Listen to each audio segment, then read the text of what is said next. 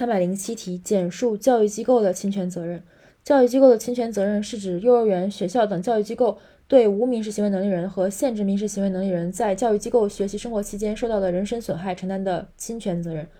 强调教育机构是主体，然后对无民事行为能力人和限制民事行为人能力人时间在教育机构学习生活期间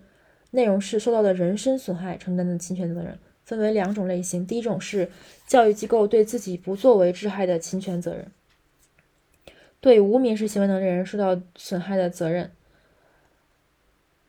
应当承担侵权责任，但是能够证明尽到教育管理职责的，不承担侵权责任。对限制民事行为能力人受到的损害的责任，如果是未尽到教育管理职责的，应当承担侵权责任。第二大类是教育机构对第三人致害的侵权责任。无民事行为能力人和限制民事行为能力人在幼儿园、学校或者其他教育机构学习生活期间，受到幼儿园、学校或者其他教育机构以外的第三人人身损害的，由第三人承担侵权责任。